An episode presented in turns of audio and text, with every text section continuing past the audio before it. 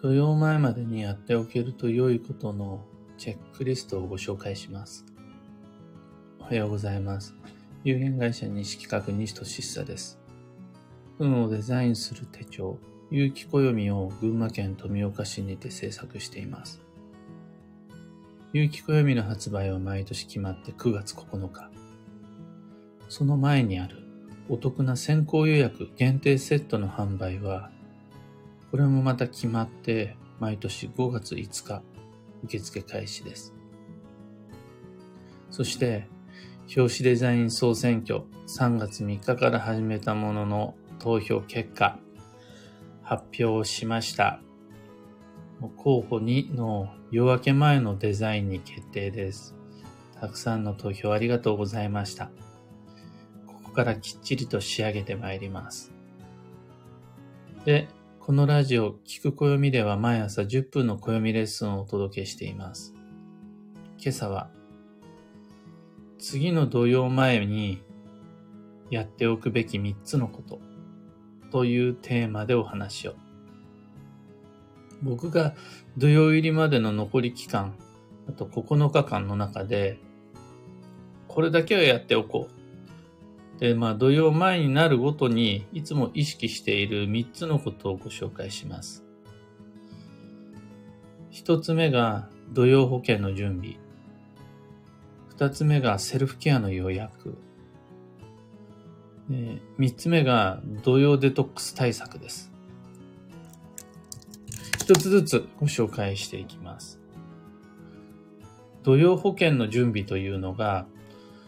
土曜に入って見事土曜っぽい出来事が起こり、自分の気持ちが荒ぶり乱れた時に、開封することで心がちょっと安らぐ、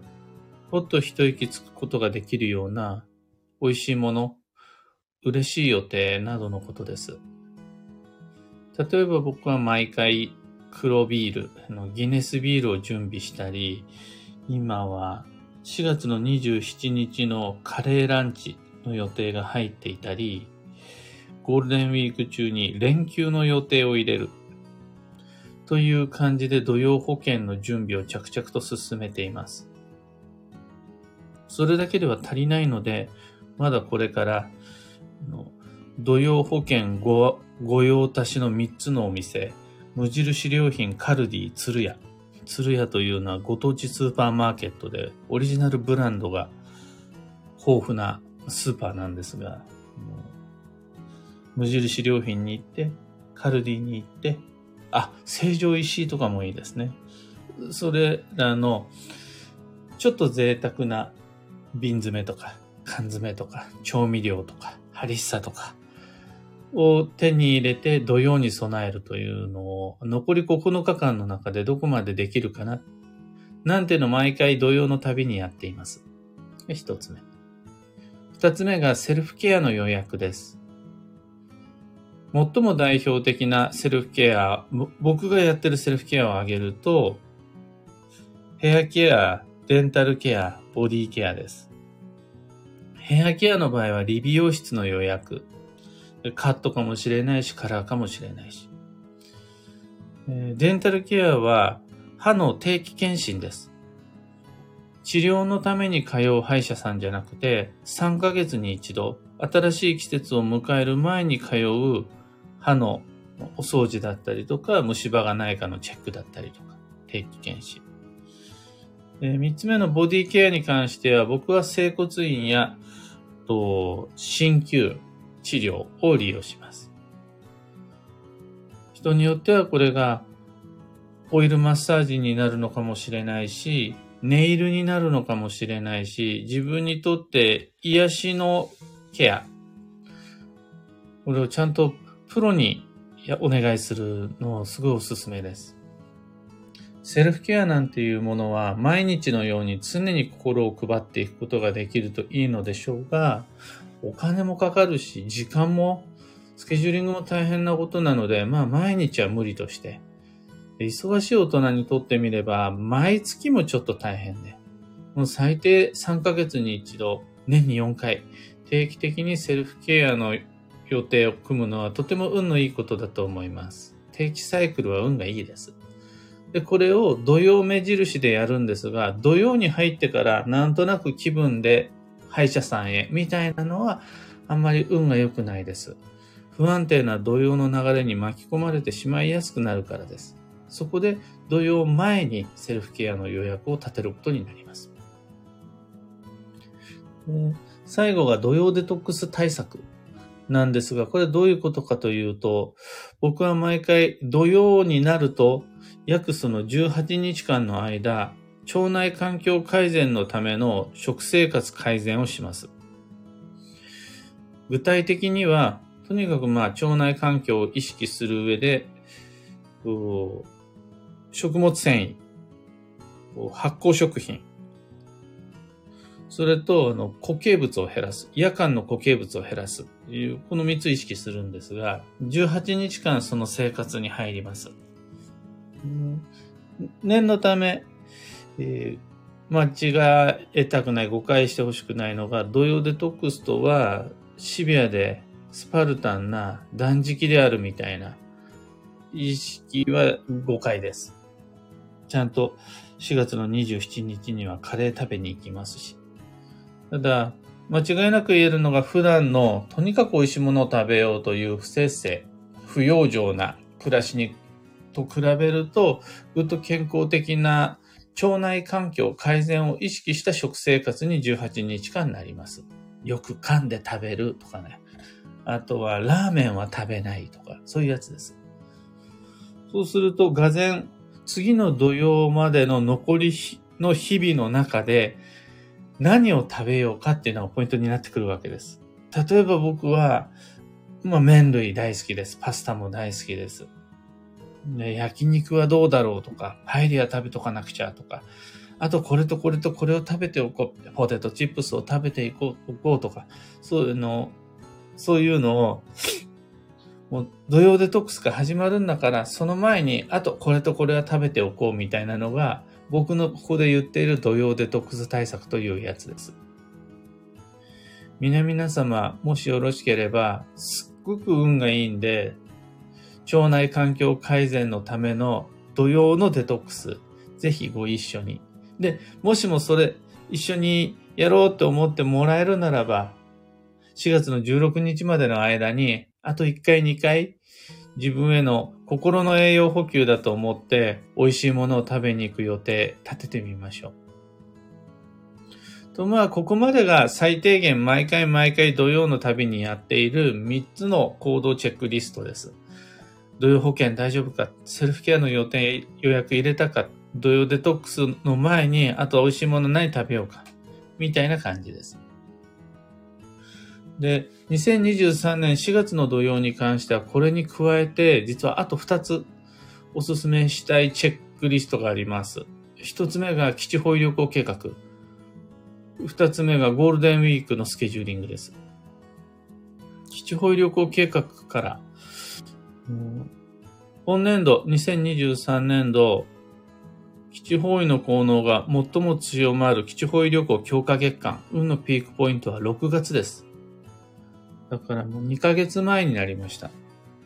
この基地保有旅行計画は2ヶ月前に立っているのが理想です。現実的には前日に決まる様々なこともあると思うんですが、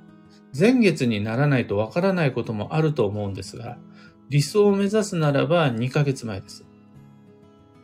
そうすると、4月中に6月の基地保有旅行計画を立てられると理想なんですが、4月がフルで使えるわけではなく、17日から土曜が始まってしまう。そうすると、えー、いずれキャンセルすることになるかもしれない。確定は難しいかもしれない。でも予約、予算、予定だけでも4月の16日までに基地保有旅行計画。っていうのができると、一応それが理想を目指す、理想をクリアすることができるというわけです。もう一つあるのがゴールデンウィークのスケジューリングで、4月は毎年毎年必ず土曜があって、その時ゴールデンウィークはほとんどごっそり土曜に含まれます。ゴールデンウィークの直前になってから土曜、ゴールデンウィークの予定を決めると、それって確実に土曜中の決断実行投資選択になるわけです。で、どうしても気候がいいし、花粉も落ち着いてくるし、えー、大型連休になるのが、多くの人にとっては大型連休になるので、お出かけの予定が入ったりとか、お金を使ったりする予定が入ったりするじゃないですか。確実に。ちなみに僕にとってゴールデンウィークとはそういうものではないので、僕にとってのゴールデンウィークイコールお出かけ、レジャー、エンタメ、お買い物じゃないんで、そこまでそこ気ぃつかなくていいんですが、そうじゃない人にとってみれば、ゴールデンウィークといえばエンターテインメントの日々じゃないですか。それ決まってるんだから、土曜が始まる前に、いつ出かけるのか、いくら使うのか、誰と過ごすのか、どんな予定立てるのか。土曜前にやっておけると、ぐっと運が安定します。大型連休が来る土曜は4月だけなので、4月に関してはゴールデンウィークどうするというのを今から残り9日間の中で考えておけると安心です。以上、今朝のお話はそんなところです。ヒント見つけてもらえたら配信終了後、いいねのボタンお願いします。一つ告知にお付き合いください。12ヶ月の恋愛運デザイン2023というオンライン講座に関して、Facebook グループで行う Facebook アカウントを必要とする限定配信の講座なんですが、それさえ持っていただければ、いつでも何度でもご視聴いただけるので便利です。そろそろ、もう6月を中心とした自分の未来に自分が素敵になるような予定を組んでいきたいです。現時点でそれがないという方は、やっぱり恋愛運が持たないですね。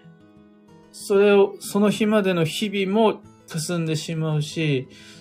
そういう予定がないという一年がもうデザインとしていまいちです。で、これは何も合コンしましょうであるとか、自分のパートナーを見つけて結婚しましょうという話ではなくて、モテましょうという単純な話ではなくて、そのその予定さえあれば自分で自分のことが好きになる。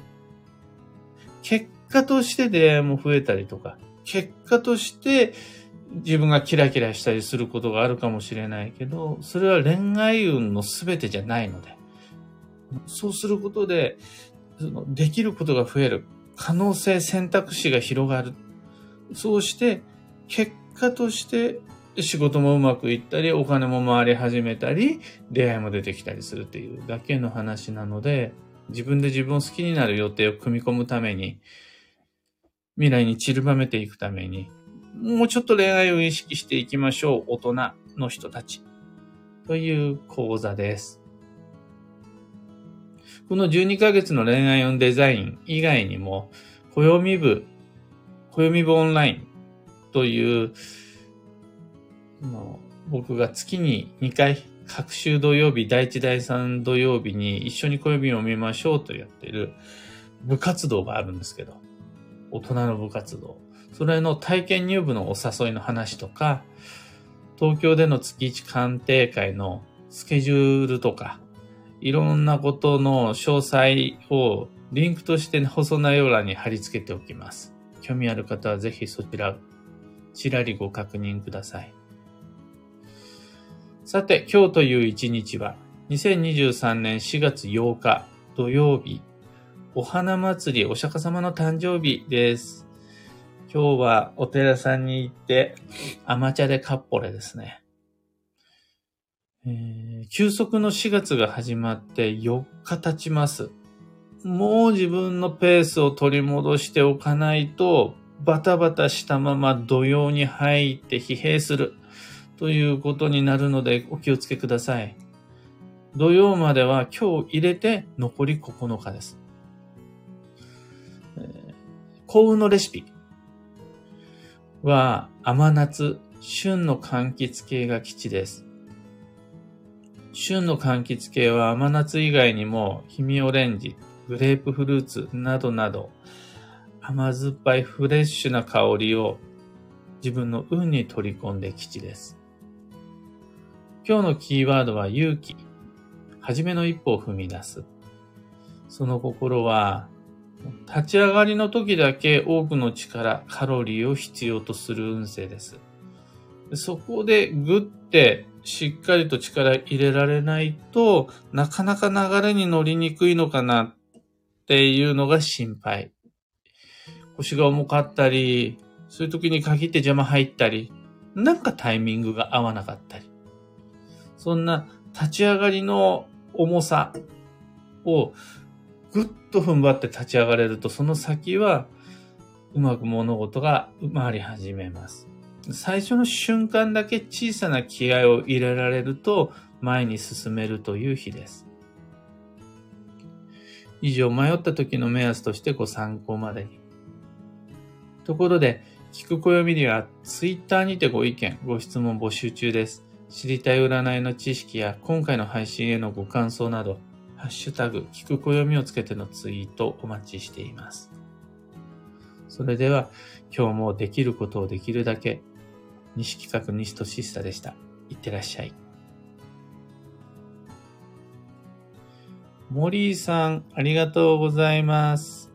ビートさん、ありがとうございます。ひでみんさん、おはようございます。小川智美さん、おはようございます。ミカさん、おはようございます。今日はみんなの空、だいぶ晴れてますね。群馬県富岡市は昨日の夜から雨が降って、今はまだ青空は窓から見えないですね。予報では今日も晴れるし、東京の方は氷とかに注意って天気予報で見たんですけど、なんとなく不安定な天気がもう始まってる？土曜前なのに。でも、お天気いいですね。中さんおはようございます。クーさんおはようございます。はよさんおはようございます。オペラさん、クレナさん、タカさん、ロミさん、ユウさん、おはようございます。サバカンさん、ついつい季節ごとで見ていた土曜。食用上はワンコも一緒に心がけているのですが、保険をつい忘れます。なんとなくぎゅっと力入るんです。今日のお話を聞いて、そうか。土曜は要注意だけど、前後のお楽しみ、年単位のスケジュールもスケジューリングもワクワクしながらやったらいいのかも、と思いました。ありがとうございます。とのこと。こちらこそありがとうございます。まさにおっしゃる通りです。食用場サバカンさんはワンコも一緒にやってるんですね。弊社もです。うちにでっかい犬とちっちゃい猫が一人ずついるんですが、彼ら彼女らにも我々の土曜デトックス付き合ってもらいます。もう、猫、猫も犬も、あの、家猫、家犬に関しては、変にスパルタンな断食をやっちゃうと、あまり良くない健康状態の子もいるらしいんですよね。だからまあ、ちょっと量を減らすであるとか、あとは、の飲み物はちゃんと与えてあげるとか、そういう風にできると、人だけじゃなくて犬や猫も土曜デトックス、腸内環境改善のための食用場は土曜のたんびにおすすめです。また、その、土曜って、土曜中の注意事項や土曜中の過ごし方ももちろんもちろん大切だし、そこは今後もご提案していきたいところなんですが、僕が暦を読むものとして、運をデザインする